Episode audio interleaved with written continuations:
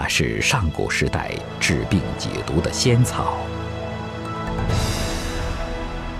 它是文人骚客笔下的大雅之物。从一片树叶到一碗茶汤，蕴含了怎样的生活轨迹？从生嚼牛饮到细细品茗，又经历了怎样的历史变迁？今日围炉一话，带你走进茶文化，探索茶与人的。奥秘。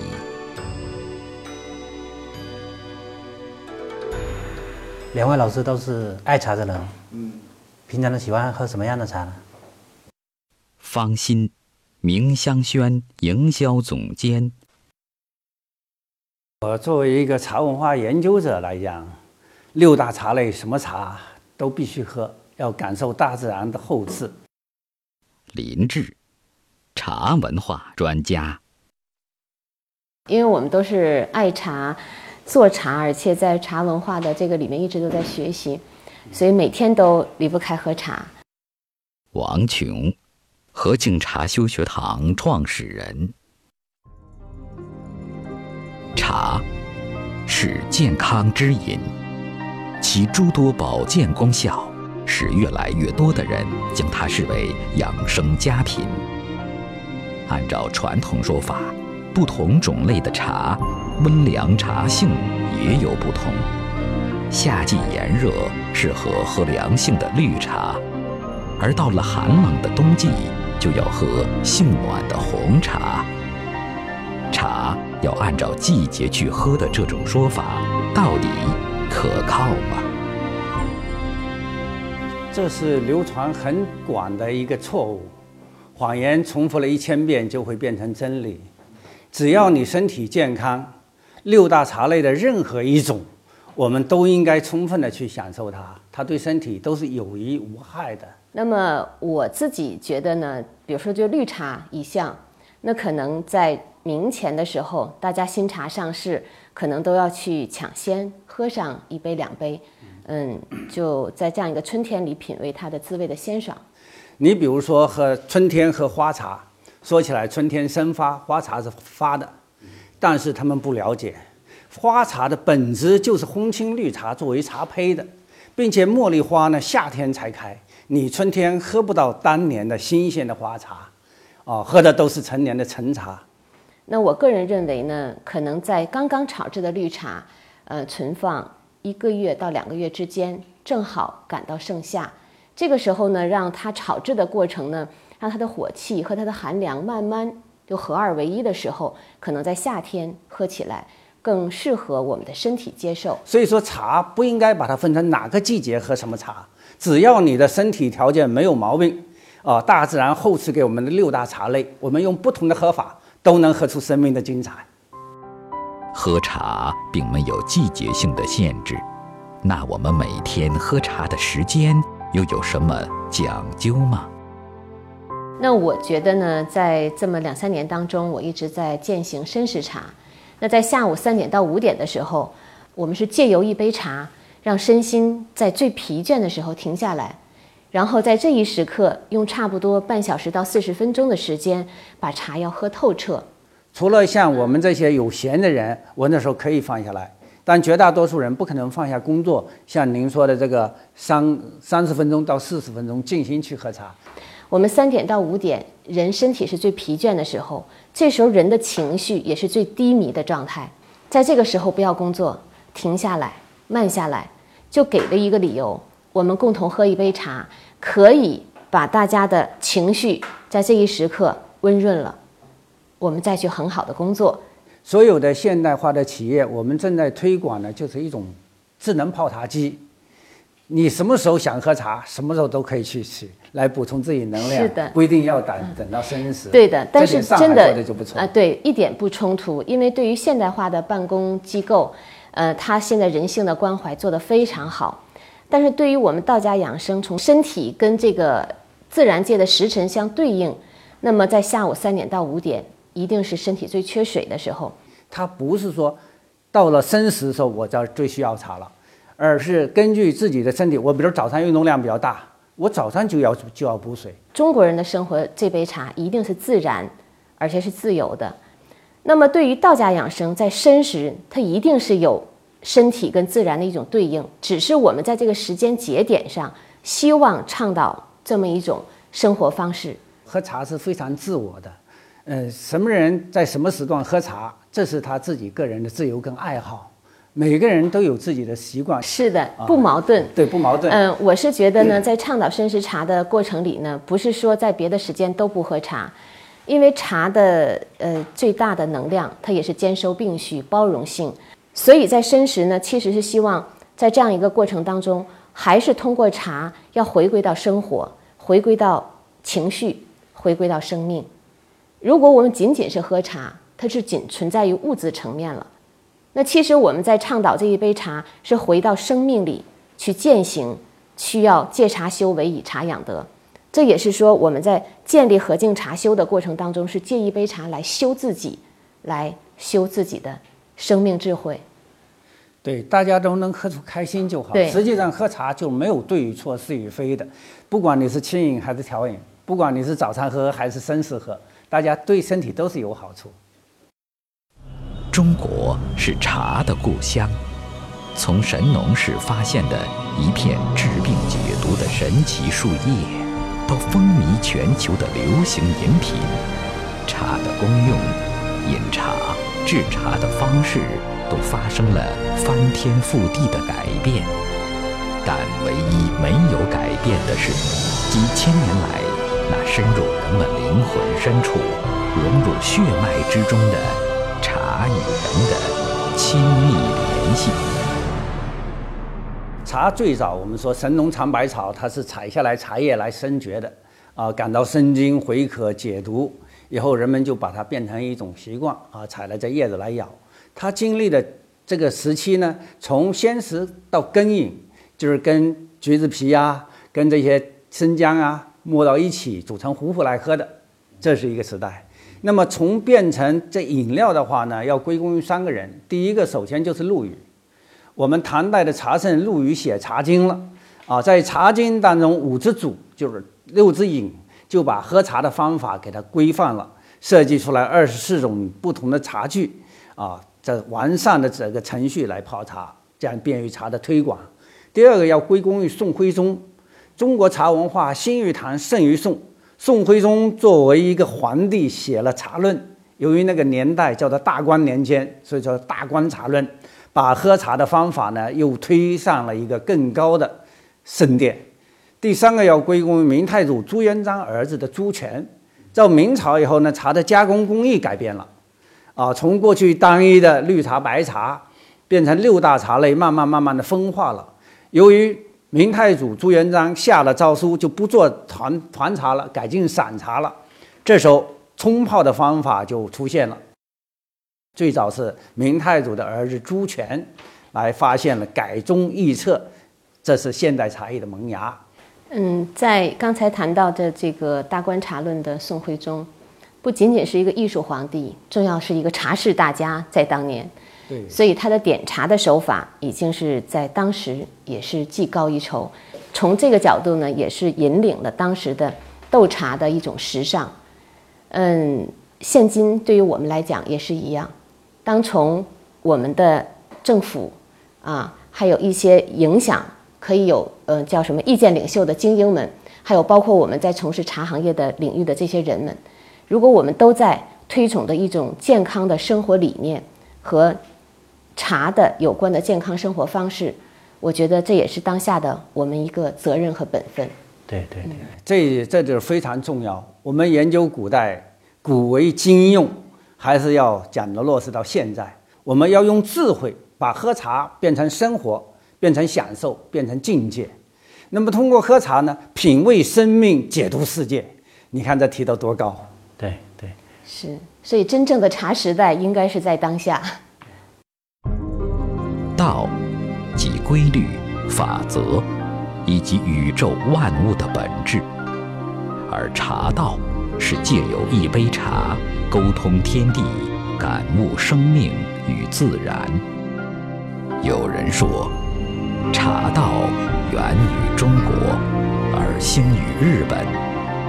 日本的茶道文化已成为东方之瑰宝，而作为发源地的中国，茶道却与我们渐行渐远。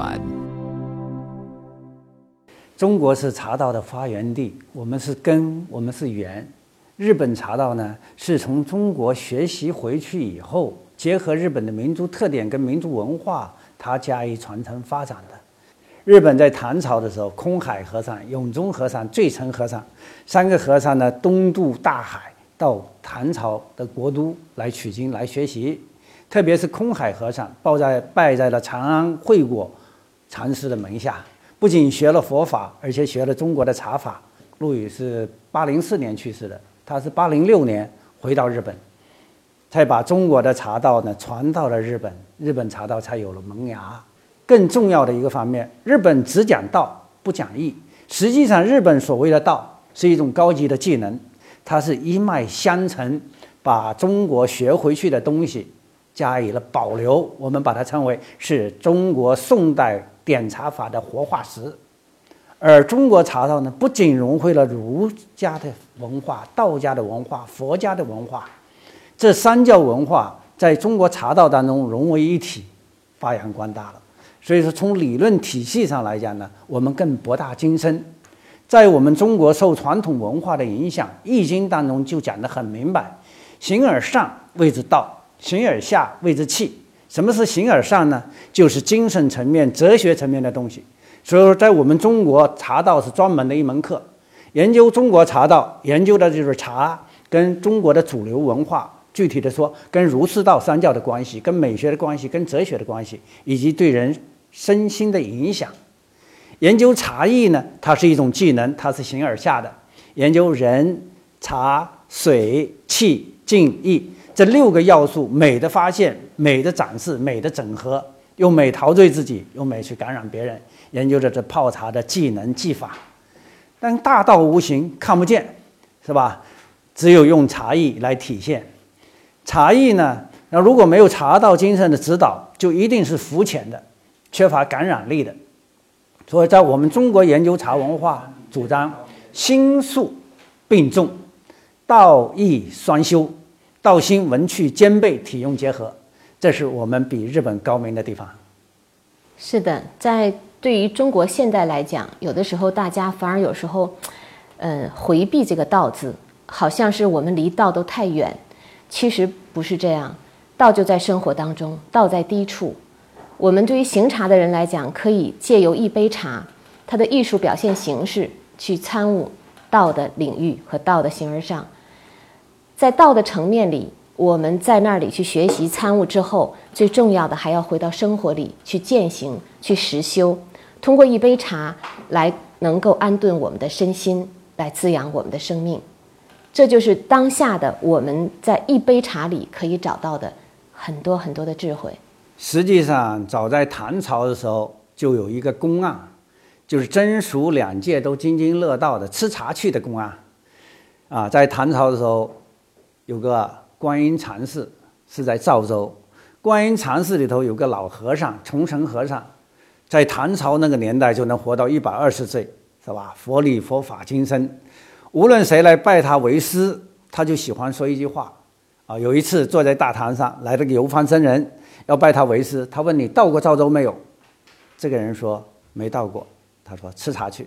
过不久又来一个走走行脚的僧人，他又同样的话问人家，他说我到过，到过吃茶去。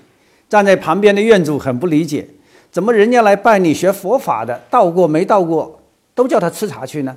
他就叫了一声院主，院主应了一声诺，吃茶去。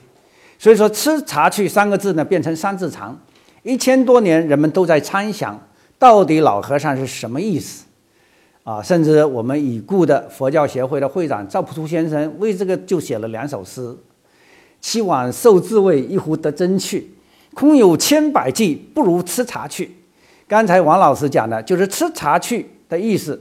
所有的佛法真理道都在日常的生活当中，你深入生活，细细去体验，你就能感悟到道。对于我们现在当下生活的，我个人认为。道无处不在，生活里的一杯茶就承载着我们生活里的所有滋味。随着都市生活节奏的加快，更加快捷的咖啡、可乐已成为多数年轻人所热衷的饮品，而放慢脚步，坐下喝茶的机会却变得少之又少。如何向年轻人推广茶，成为当代茶人必须要面对的事情。嗯，我是觉得哈，刚才您说到对于九零后、八零后这些孩子们，我们不能过于主观的说他们不接受茶或者不接受传统的茶。呃，当我们的方式给到啊这个节节点正确的时候。中国当下的这些九零后、八零后的孩子，其实还是很渴望用一种中国人的饮茶方式来结缘这杯茶。孩子无错，他有选择自己爱喝饮料的权利。我们三星，因为中国是茶的故乡，是茶文化的发源地，我们那么多大学都在研究茶文化、传播茶文化，为什么我们的后代会变成可乐男孩、变成咖啡公主了呢？我们需要深刻的反思。所以，可乐也好，说碳酸饮料也好，它的存在一定有它的理由。但是，对于我们作为父母的，还有是尤其是我们做茶事推广、茶文化推广的这些人，嗯，做到我们的本分，尽到我们的责任，用正确的方法把这一杯茶带到孩子的生活里，然后用这一杯茶可以跟身边的人能够有更好的分享，包括我们自身的修养行为，都是一种带动。也就是对孩子们来讲，应该是借用一杯茶来传导我们的不言之教。我们要对中国的传统文化，要去粗取精、去伪存真的基础上，古为今用，创新性的发展。茶也是这样子，如何让他们爱？年轻人喜欢是多种多样的。你喜欢音乐，好，茶可以跟音乐结合。我们推出了十二套的浪漫音乐红茶，你喜欢刘德华，我就给你忘情水，是吧？用五一留香这种酒来调茶，喝了留一半清醒，留一半醉。你喜欢费翔，我就给你故乡的云，半杯广口瓶当中的茶，广口杯当中的茶，射灯一照，红亮艳丽，像故乡的晚霞，顺着边慢慢慢慢往下掺奶倒奶。像白云在故乡晚霞当中翻滚，唱着归来吧，他们就很喜欢。年轻人喜欢恋爱，那好，我们把梁山伯祝英台的故事就编成了茶艺，每一道程序都是梁祝故事的情节。首先泡茶以前要洗杯子，是吧？那么洗杯子就像相爱的心一样。爱是无私的奉献，爱是无悔的赤诚，爱是洁净心灵的碰撞。把杯子要洗得像相爱的心一样一尘不染。请他们欣赏茶的时候叫洗浴之音。梁祝在求学的路上一见钟情，一往情深嘛。把茶往壶里头拨，慢慢慢慢拨下去，依依不舍，像十八相送，是吧？空出来的茶汤第一道不喝，因为是红茶，点点滴滴那是相思血泪。诉说着古老而缠绵的爱情故事，点点滴滴都能打动人心吗？嗯，其实刚才林老师讲的这些呢，我是从内心里是很佩服。呃，在如何行茶的时候，我会借助于比如说我们的《礼记》当中的君子九容，在这样从外在的行走坐立所有的一种表达上，给到年轻人一种规范。那我们通过行茶，手容弓，目容端，啊，立容德。当把这个君子九容如何作为一个君子之风践行到生活里，我相信每个年轻人都会得到特别好的帮助。做一个懂得恭敬和谦和的人，能够把更多的关怀和更多的一种慈悲给到身边的人。我觉得这是通过一杯茶可以影响到年轻人的。随着近几年茶产业的发展。为提升价格，茶叶的炒作事件层出不穷。以熊猫粪便种植的熊猫茶，每斤拍卖价竟高达二十多万元。还有天价普洱茶、天价古树茶等等等等。对于这些炒作事件，我们又该如何看待？对市场上这种炒作呢，我们要具体的去分析它。有的一种是商业运作、商业的宣传，有的是完全不是理性的一种去炒作。像刚才你说的那熊猫粪的茶，那简直就是一种笑话。那么对于老树普洱、古树普洱的这种价格的话呢，我们就要理性的去对待了，因为物以稀为贵。啊，云南我是去了十几二十次的了，啊，光冰岛。跟班章炒作的时候，我就年年都去看，价格不断的翻身。今年冰岛的茶拍卖价一公斤十二万，五百年以上老树茶，像我这么熟悉的人去买，一公斤两万四。那么这种茶的炒作合理不合理呢？应该说，如果是真正的古树茶，物有所值，因为太太稀少了。就按官方给我的数字，冰岛茶一年。老树茶的产量是七点八吨，你想中国多大？中国的土豪有多多，是吧？喝茶喝到一定的程度，喝身份、喝地位、喝稀罕，所有的东西我们都要看，我们不能忘记掉，茶是雅俗共赏的，是应该由它的价值决定它的价格。我觉得这个更理性。对，无论是外在的炒作，那可能这种炒作的过程也是一个茶产业发展的必必经的路径。慢慢慢慢，随着这样理性的发展，呃，还有包括参与炒作的这些人，嗯，对一个健康的行业，我觉得未来都会回到这样一个理性的状态。对，我觉得中国茶产业要想健康的发展，要想走向世界，必须对茶有个全面、系统、准确的认识，就是明白茶是什么。茶是什么呢？我个人总结了中外研究的成果，茶是健康之业。首先，我们要围绕健康体系来打造茶。茶是快乐之杯，能够让人身心愉悦。我们要把茶艺融到茶道当中，打包出去，输出的不仅仅是茶，是中国健康、诗意、时尚的生活方式。茶是灵魂之饮，我们要把中华民族的优秀的文化融到茶当中去。来作为一张芳香的文化名片递向全世界，所以这两个关系搞明确了，我们既知道茶的特性，我们又有创新的精神，中国茶产业一定能够腾飞，华茶一定能够重整雄风。一棵茶树上的同一片树叶，就可以做出千变万化、不同种类的茶。同样的茶，不同的人冲泡。泡出的味道却又各有不同，这其中到底蕴含了怎样的奥秘？嗯，这也是茶的美妙的地方。嗯，我们做过多少次试验，尤其是在这个学堂上课的时候，比如说我们十名学员给到一样的茶量、一样的器皿、一样的水和水温，泡出的茶是截然不同的口味。对，从理论上来讲。这个问题好像很简单，茶艺嘛，就讲投茶量、水温、出汤时间三个变数的掌控。那么实际上呢，远远不是这么简单。是的，茶既是物质的，又是精神的。那么为什么不同的人泡出来茶的口味不一样呢？有技术层面的，也有精神层面的。从技术层面的来来看，比如说我们是泡绿茶，同样是泡碧螺春，你是用上头法还是中头法还是下头法？好，那么你冲水是用凤凰三点头还是杯壁下流？沿着杯壁慢慢下流，它茶汤的浑浊度就不一样。